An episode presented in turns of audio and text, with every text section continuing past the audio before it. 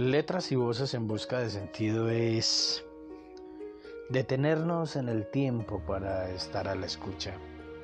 Permitir que la voz llene el espacio de la resonancia. Dar lugar a una emoción en lo sonoro y no en lo visual. Resaltar la vitalidad de la imagen del sonido. Encontrar un sentido que no se rige al entendimiento, sino a la intuición del eco mágico que hace aparecer y desaparecer al mismo sentido. El hoy virtual nos permite percibir un llegar y un partir simultáneos, hacer relación de existencias y sonidos en una emisión infinita que se despliega en la apertura de un sentirnos. Comprendamos la escucha como espacio de reflexión. El cuerpo así es la cavidad de resonancia de esas voces, letras, sentidos que son creciendo, de esas voces, letras, sentidos que son tiempo por venir.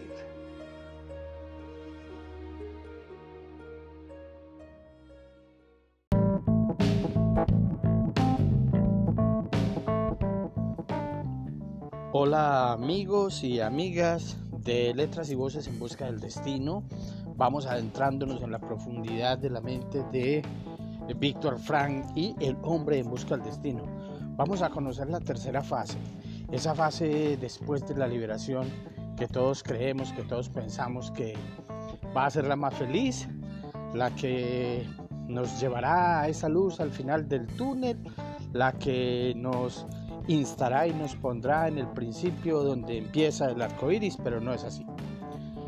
Eh, él nos relata que volver a habituarse a la normalidad de sentirse libre y donde entra en juego la memoria, el horror, el cuerpo testigo de lo que ocurrió en confinamiento, es incluso más desesperante que el confinamiento como tal. Eh, es muy corto esta tercera fase, la veremos eh, a continuación. quiero de nuevo agradecer a Andrea Montoya, quien acepta la invitación y nos hace una pequeña relatoría, una pequeña reflexión en base a la segunda fase del texto, en la que nos habla de temas como el mal genio, la irritabilidad, la sexualidad, todo lo que se vive dentro de un campo de concentración y que nosotros obviamente dentro de lo natural manejamos en la cotidianidad de, de nuestras vidas. Entonces Andrea Montoya nos hace una reflexión hacia esta segunda fase, la de el confinamiento. Posteriormente hacemos la lectura de la tercera fase, que es después de la liberación, y damos por concluido este pequeño episodio para darle paso al octavo episodio, donde ya vamos a hablar directamente de la logoterapia o el pensamiento en acción de Víctor Frank después de ser liberado del campo de concentración.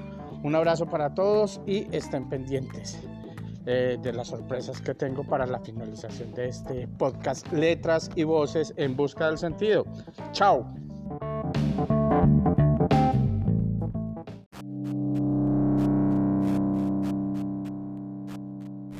Cordial saludo, estimados oyentes de este podcast creado por Wilson Zapata quien viene compartiéndoles la lectura del libro El hombre en busca de sentido de Víctor Frank.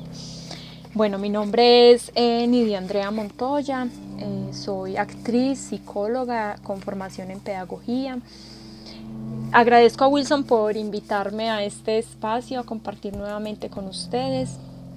Hoy quiero pues retomar parte, pues él ya les hizo entrega del segundo capítulo, quiero hacer pues como, como retomar este capítulo y hacer pues plantear algunas reflexiones.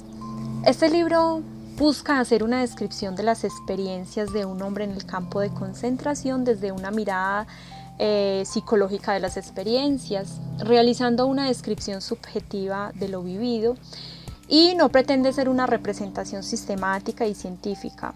Eh, esto pues es lo que nos plantea el autor y a partir de esto él nos narra eh, cuáles son las fases por las que pasa el prisionero en un campo de concentración, haciendo pues mm, como una recolección de las experiencias. Él empieza pues como a, organizarla, a organizarlo de esta manera. Ya pasando pues por la primera etapa donde él nos menciona, esto lo vemos en el primer capítulo, la etapa del shock como una especie de negación de lo que se está viviendo, el cual genera, genera una desconexión cognitivo-emocional de la realidad,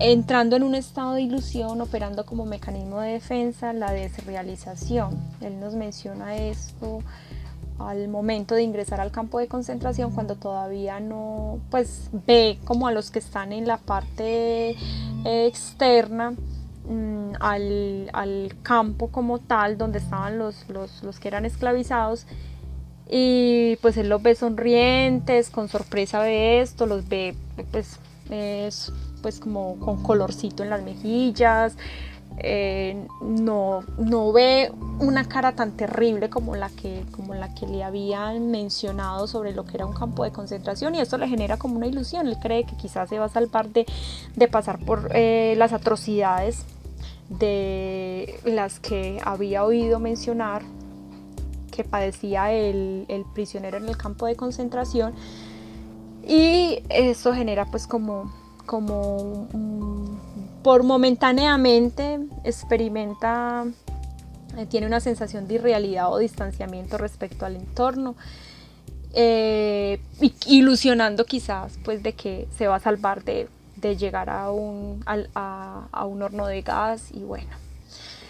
Eh, ya después entonces él nos dice que nos va a hablar de la segunda etapa, pero entonces yo quiero relacionar esto con los hacer mención de algunos mecanismos de adaptación o de los llamados también mecanismos de defensa. Estos son inconscientes, sirven para disminuir las frustraciones, preservar la autoestima, para adaptarse a la realidad e incluso modificarla haciéndola más tolerable. Según Ana Freud, dependemos de los mecanismos de defensa para poder adaptarnos a la realidad y también depende eh, nuestra existencia eh, de estos eh, como seres humanos.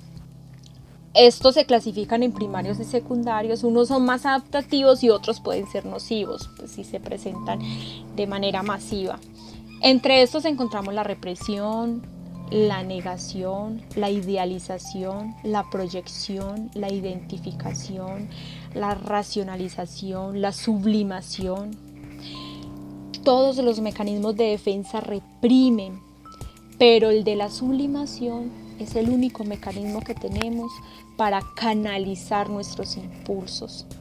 Esto, por ejemplo, lo vemos en, los, en las guerras.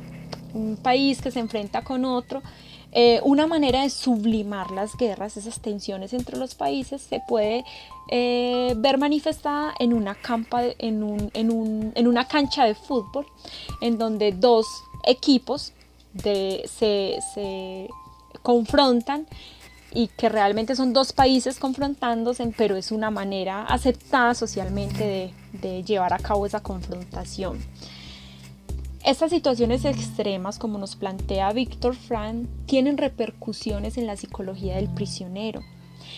De tal forma, estos mecanismos se emplean para defenderse de emociones o pensamientos generadores de ansiedad, pues esto lo vemos también pues en lo cotidiano, eh, lo estamos experimentando todo el tiempo, sentimientos depresivos o afectación de la autoestima. En caso pues, de hacerse conscientes, eh, nos generan una herida en la autoestima, por decir como cuando alguien viene y nos, nos, nos dice las verdades en la cara de, lo, de cómo nos perciben y, y, y, esto nos duele mucho, nos duele mucho porque son cosas que estamos reprimiendo, pero que los otros ven, nos, eh, ven pero que nosotros no queremos aceptar. Entonces, eh, bueno, los, los mecanismos de defensa son puestos en marcha cuando la capacidad de acción de nuestro yo se ve restringida, al no poder lidiar con la situación perturbadora.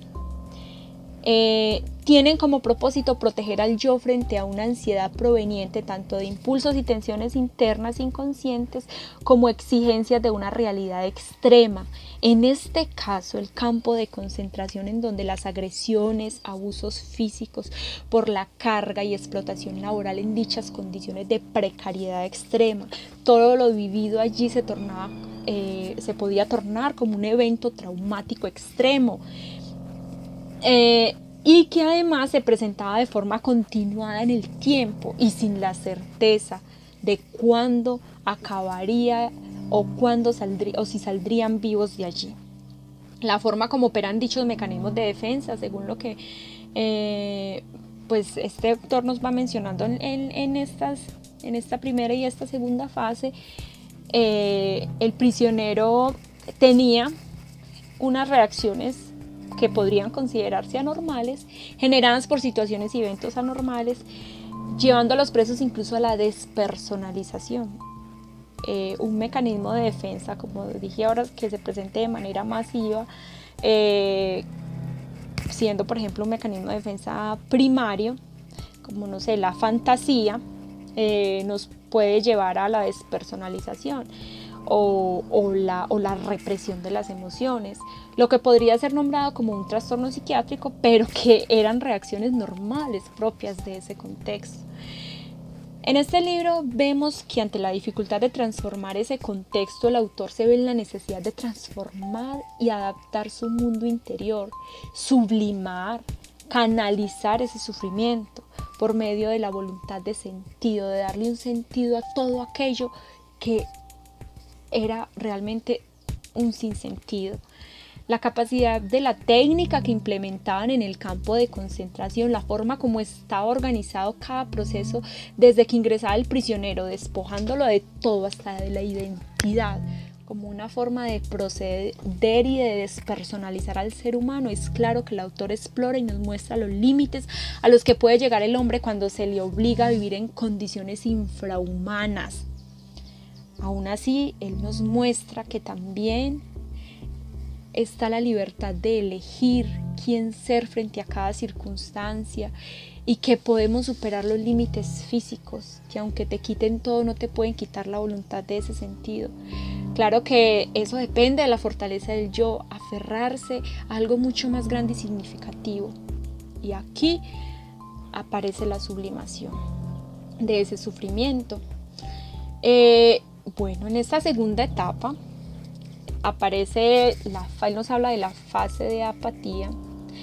Eh, acá eh, aparece el mecanismo de defensa, como la represión, el cual eh, mm, reprimía esas emociones, se presentaba como, pues se vivenciaba como una anestesia emocional eh, dando paso a una sofocación de los sentimientos o bloqueo de las emociones como una forma de proteger la psiquis frente a ese horror y el sufrimiento que se presenciaba a diario eh, en el campo de concentración.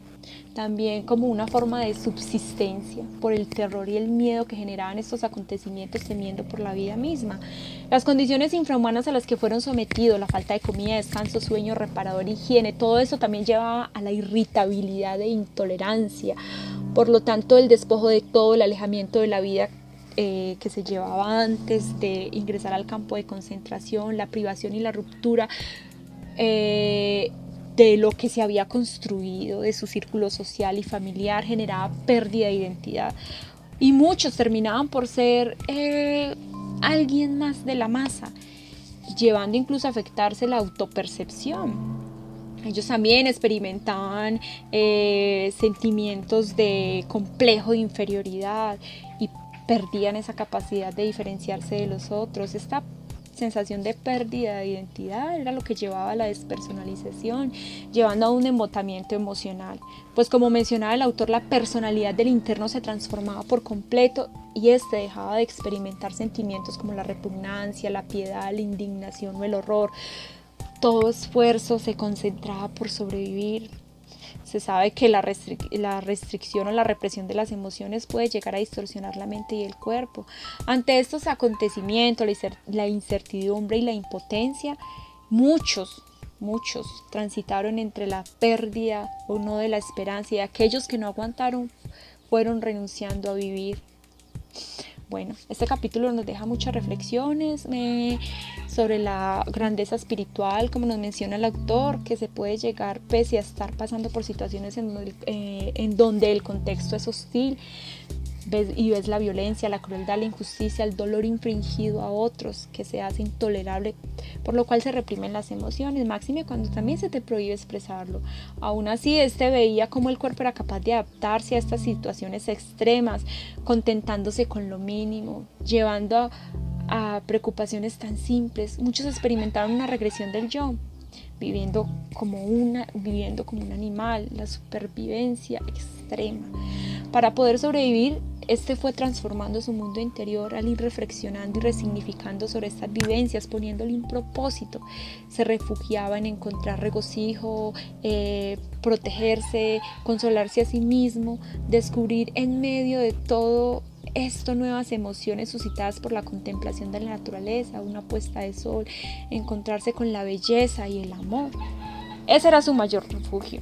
Es importante amar y ser amado y lo que esto conlleva puede ser el amor de la pareja, el de un padre, un hermano, un amigo, restablecer una conexión emocional con esa persona viva o muerta, pero eh, evocar estos sentimientos. Quienes tuvieron más posibilidad de sobrevivir en los campos de concentración fueron aquellos que se aferraron a la esperanza de volver a ver a un ser querido, un hijo, una esposa, como nos lo menciona el autor, o cumplir una misión, como terminar eh, su libro o su manuscrito. Eh, que en este caso pues nos entregó Víctor Frank, esa era su gran misión. Eh, el prisionero que perdía la fe en el futuro estaba condenado, era un muerto viviente al que solo le quedaba unos pocos días de vida. Entonces ya para ir cerrando, eh, la sublimación del sufrimiento, al desplazarse los sentimientos agresivos hacia un fin más elevado o estos sentimientos generados por, por, la frustración y el, y el, y el, y el sufrimiento, eh, nos lleva a pensar que esta es una forma de concebirse y aferrarse a conservar la dignidad pese a que la situación se torne tan difícil que provoque sacar lo peor de sí mismo. Pero no sucumbir ante estos impulsos destructivos, conservando la integridad, como nos plantea el autor, nos, nos muestra la capacidad que tenemos de adaptarnos a las situaciones más adversas y difíciles y sacar algo bueno de esto, disponiendo de nuestros recursos internos, morales, ideales y espirituales. Esto nos trae a colación el super yo, el cual representa los pensamientos morales y éticos recibidos de la cultura, que consta de dos subsistemas, la conciencia moral y el ideal del yo. La conciencia moral se refiere a la capacidad para autoevaluarnos, la crítica y el reproche, que pues también a veces se puede tornar eh, nocivo, eh, pero también nos puede llevar a, a, autorregularnos, a autocontrolarnos. El ideal del yo es esa autoimagen que de esas conductas que son socialmente aprobadas y también recompensadas y nos pone a pensar quién quiero ser, en qué me quiero convertir. Aquí es, es, importante también contemplar esa perspectiva de futuro como nos plantea el autor y esto ligado a las decisiones que se tomaban en el presente ante las circunstancias, el decidir haciendo la elección el decidir hacer una elección, qué actitud asumir ante determinada situación, lo cual también requiere de la voluntad y el coraje para resistir y no doblegarse y sucumbir ante el sinsentido, la decisión de superar la apatía, de que aunque el entorno se tornaba...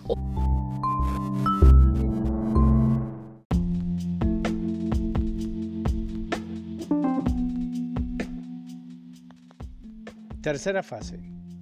Después de la liberación. Analicemos ahora en la última parte del examen de la psicología del campo de concentración las reacciones del prisionero después de su liberación. Para describir estas experiencias que por fuerza han de ser personales, retomaremos la narración en el pasaje en que tras varios días de gran tensión, al fin se hizo la bandera blanca a la entrada del campo. Al estado de ansiedad siguió una relajación total, pero se engañaría quien creyese que nos volvíamos locos de alegría. ¿Qué sucedió? Con pasos torpes, los prisioneros nos agolpábamos en la puerta del campo, observábamos con recelo a nuestro alrededor y nos interrogábamos unos a otros con la mirada. Luego nos aventuramos a dar unos pasos fuera del campo y en esta ocasión nadie impartía órdenes a gritos, ni debíamos agacharnos o escabullirnos rápidamente para esquivar un golpe o un puntapié. ¡Oh! ¡No! Increíblemente los guardias nos ofrecían cigarrillos. Al principio apenas los reconocíamos. Se habían apresurado a vestirse de civiles. Nos adentramos lentamente por la carretera que partía del campo. Enseguida notamos las piernas doloridas que amenazaban con doblarse. Pero nos repusimos y marchamos a trompicones Queríamos ver por primera vez los alrededores del lager con ojos de hombres libres. ¡Somos libres! Nos decíamos una y otra vez, casi, casi sin creerlo. Habíamos repetido esa palabra tantas veces durante los años que soñamos con la libertad que el término parecía gastado y carecía de sentido. No penetraba en nuestra conciencia, no comprendíamos su significado, aún no creíamos que la libertad nos perteneciera. Llegamos a unos prados cubiertos de flores, las contemplamos pero despertaban ninguna emoción. El primer destello de alegría se produjo al divisar un gallo con su cola de plumas multicolores, pero no fue más que un leve destello aún no pertenecíamos a ese mundo. Al atardecer, al encontrarnos todos de nuevo en el barrancón, un hombre le susurró a otro en tono confidencial. ¿Has sentido hoy alegría? El otro contestó avergonzado, pues no sabía que los demás nos sentíamos de manera parecida.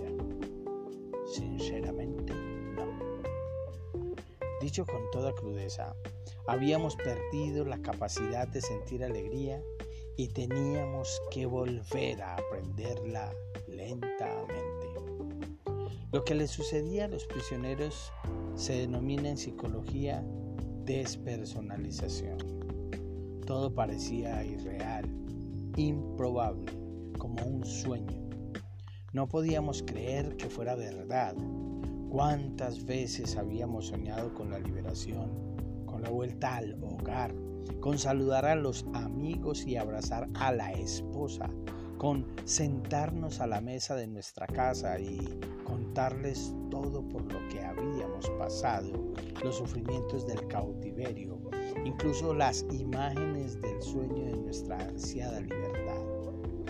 Durante años el sueño de libertad se había desvanecido una y otra vez con el estridente silbato, la señal para levantarnos. Y ahora el sueño se había hecho realidad. Podíamos creer en él. El cuerpo desarrolla menos inhibiciones que la mente. Desde el primer momento se adaptó a la libertad recién adquirida y empezó a comer con voracidad durante horas y días enteros, incluso en mitad de la noche. Es asombrosa la cantidad de comida que se puede ingerir.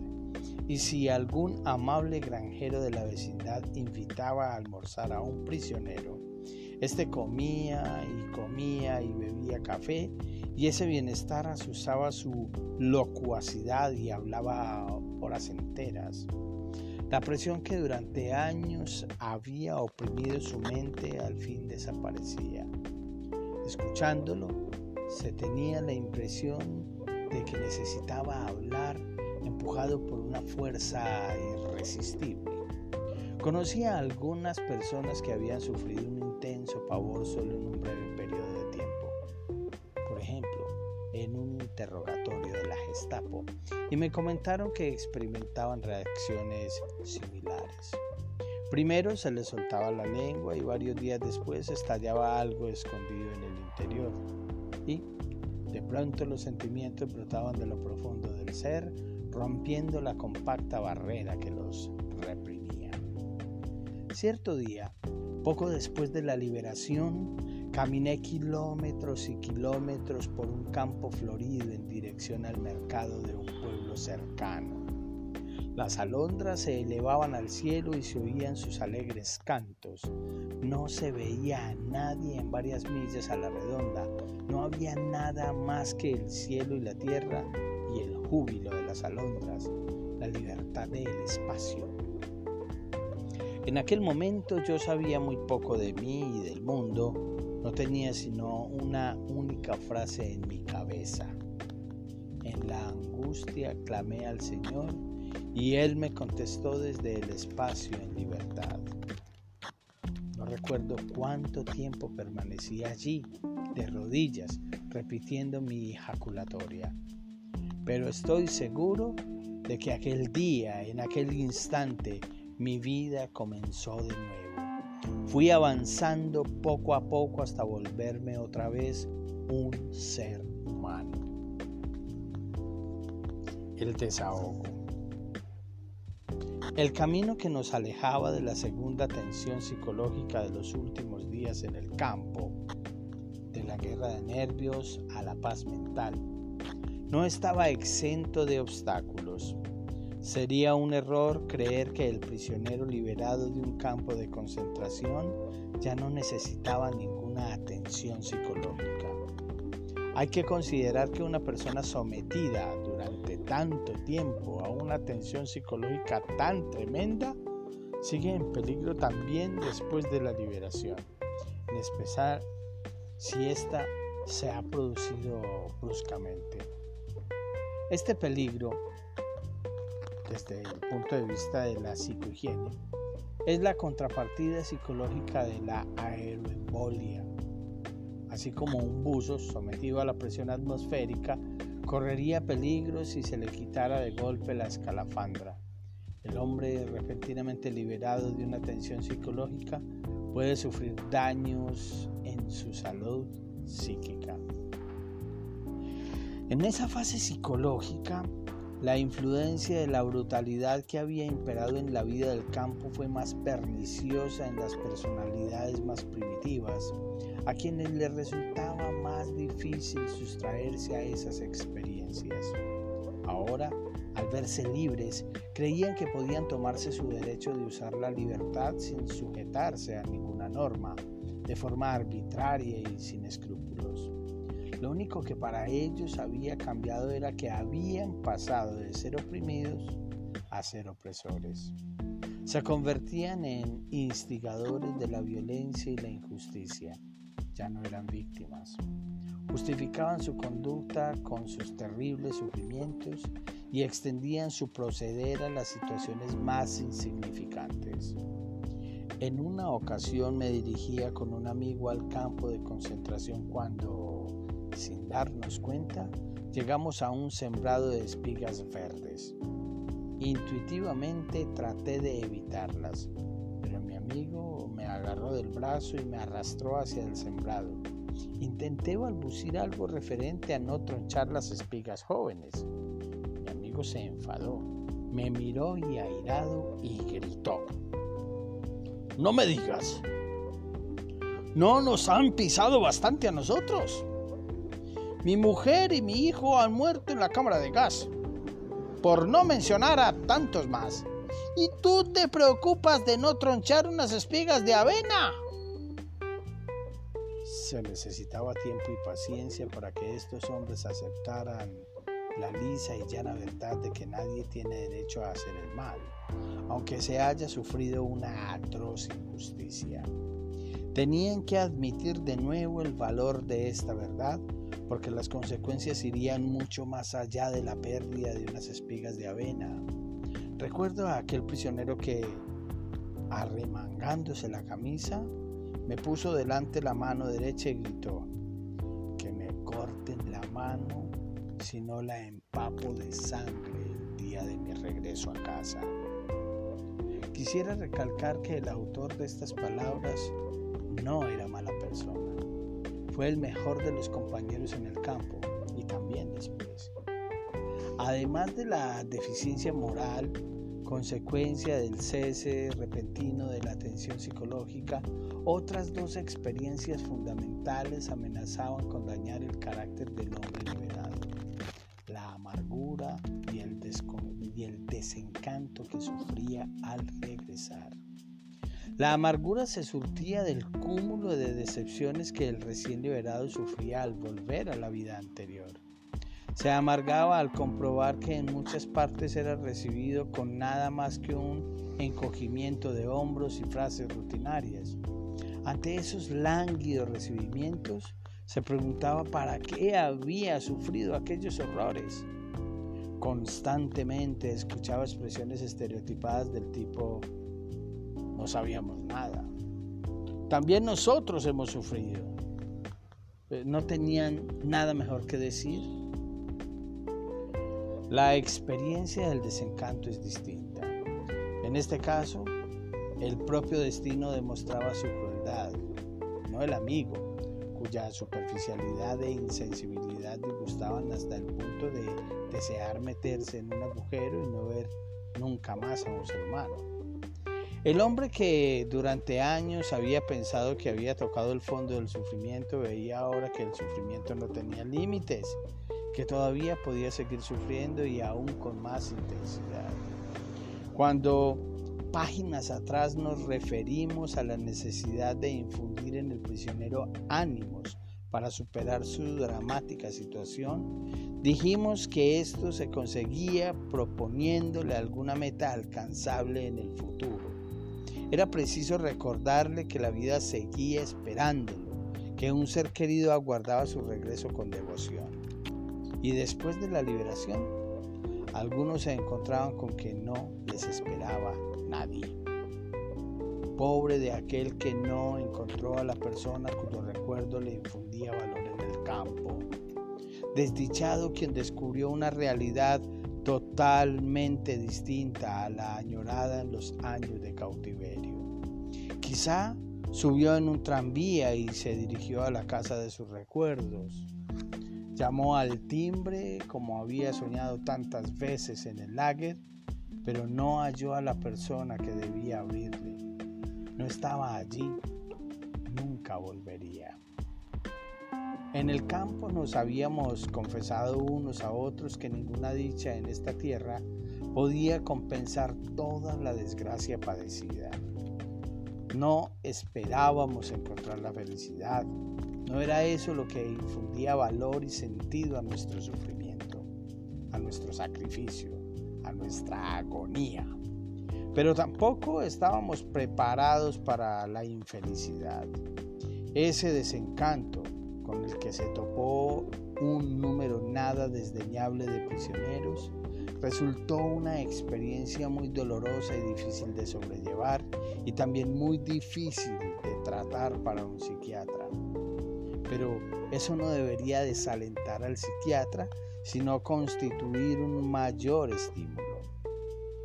Transcurrido el tiempo, llegó el día en que, al volver la vista atrás, hacia la espeluznante experiencia del campo, a los prisioneros les resultaba imposible comprender cómo consiguieron soportar todo aquello y del mismo modo que la liberación les había parecido un bello sueño, sentían ahora las atroces vivencias del campo como una lejana pesadilla.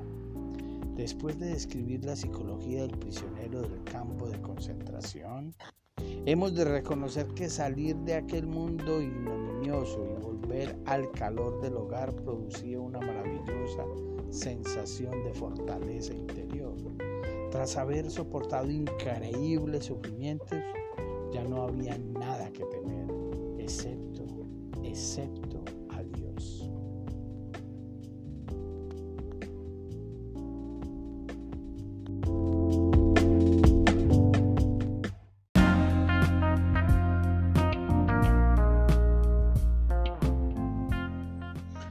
nos quedó el ojo o cómo nos quedó el nicho? Es como una reflexión muy tremenda basada en este último fragmento de palabras unidas en base a la libertad. una persona esperando ser liberada de un momento a otro de un campo de concentración y encontrarse con que la libertad pasa a ser un trauma más de la vida que cotidianamente sobrelleva. Pero para nosotros, y casualmente mañana, primero de septiembre en Colombia, Vamos a salir como roedores a buscar el sol, a buscar el aire. Mañana es un paso más a la reapertura económica y por ende a la masificación del contagio del virus según los eh, expertos, pero vamos a ver qué pasa con esta nueva etapa que nos, que nos va a empezar a ocurrir. Pero Víctor Frank sí nos narra muy desgarradoramente ese fenómeno de lo que sintió al sentirse libre, el miedo que tenía de dar esos pasos. Pero ¿qué es esa metáfora de la libertad? Eh, es algo que podemos disfrutar, volverlo un espacio asociado a los caminos libres de pensamiento, son unas vacaciones, es la libertad completa de poder hacer lo que amo hacer eh, en el trabajo, en la espiritualidad, en la política. Eh, yo en lo personal, y yéndome un poco hacia Epicuro, que es mi forma de ser y de pensar, la libertad tiene todas las herramientas fundamentales en la vida para ser feliz. Pero más allá de eso, eh, la pregunta es si nosotros sí podemos ser completamente libres cómo percibimos esa libertad, si la libertad es atropellar al otro, si la libertad es qué, eso que dicen que tu libertad empieza donde termina la mía y cositas así por el estilo. ¿Qué acompaña esa, esa palabrita, esa palabrita libertad, cierto? La libertad es una situación, son circunstancias o condiciones de que no es esclavo, de que no es sujeto a presiones de ninguna clase, ni es impedido al deseo de otros de forma coercitiva. La libertad es aquello que permite al hombre decidir si quiere hacer o no algo. Lo hace libre y a la vez también, eh, que es algo que no tenemos muy en cuenta desde la formación que hemos recibido, es qué tan responsables somos de nuestros actos. Y ahí media mucho esos caminos de pensamiento de los que hablé al principio, que deben estar enlazados y articulares, articulados. Mi libertad es qué hago, cómo crezco, cómo fomento la felicidad en mi interior, pero sin dañar a otros. O sea, paralelamente en mi camino sin destruir pensamientos ajenos. Eh, esa cuestión es muy complicada porque eh, los intereses particulares de los seres humanos toda la vida han tirado es a destruir lo que encontramos en el camino, desde lo emocional, desde lo político, desde lo amoroso, desde lo religioso, eh, esos derechos a ser libres mm, durante todos los tiempos eh, los hemos visto mermados, hemos sentido que podemos ejercer nuestra libertad, pero estos entes de los que hablo, la política, la religión, la sexualidad, eh, siempre tienen una serie de condicionantes que nos ponen a pensar en esa cuestión, que a veces no me siento como tan libre para hacer aquello o no hacer aquello de acuerdo a lo que dictan los estamentos sociales en los que vivo. Eh, es una gran paradoja, es una paradoja la vivencia de la libertad que eh, casi siempre nos vemos o estamos parados en un polo opuesto eh, hay personas que disfrutan mucho de su libertad, pero va uno a ver y son encerrados en sí mismos. Viven restringidos en lo que hablan, en lo que dicen y en lo que piensan. Así se afirman libres. Y hay otros que eh, se afirman libres, pero porque pasan por encima de todas las doctrinas y pasan por encima de toda la gente. En fin, una reflexión que les quiero dejar ahí. Vamos a pasar a logoterapia. Muchas gracias por estar pendientes de este eh, desarrollo de El hombre en busca de sentido de Víctor Frank y hasta una próxima oportunidad. Un abracito para todos.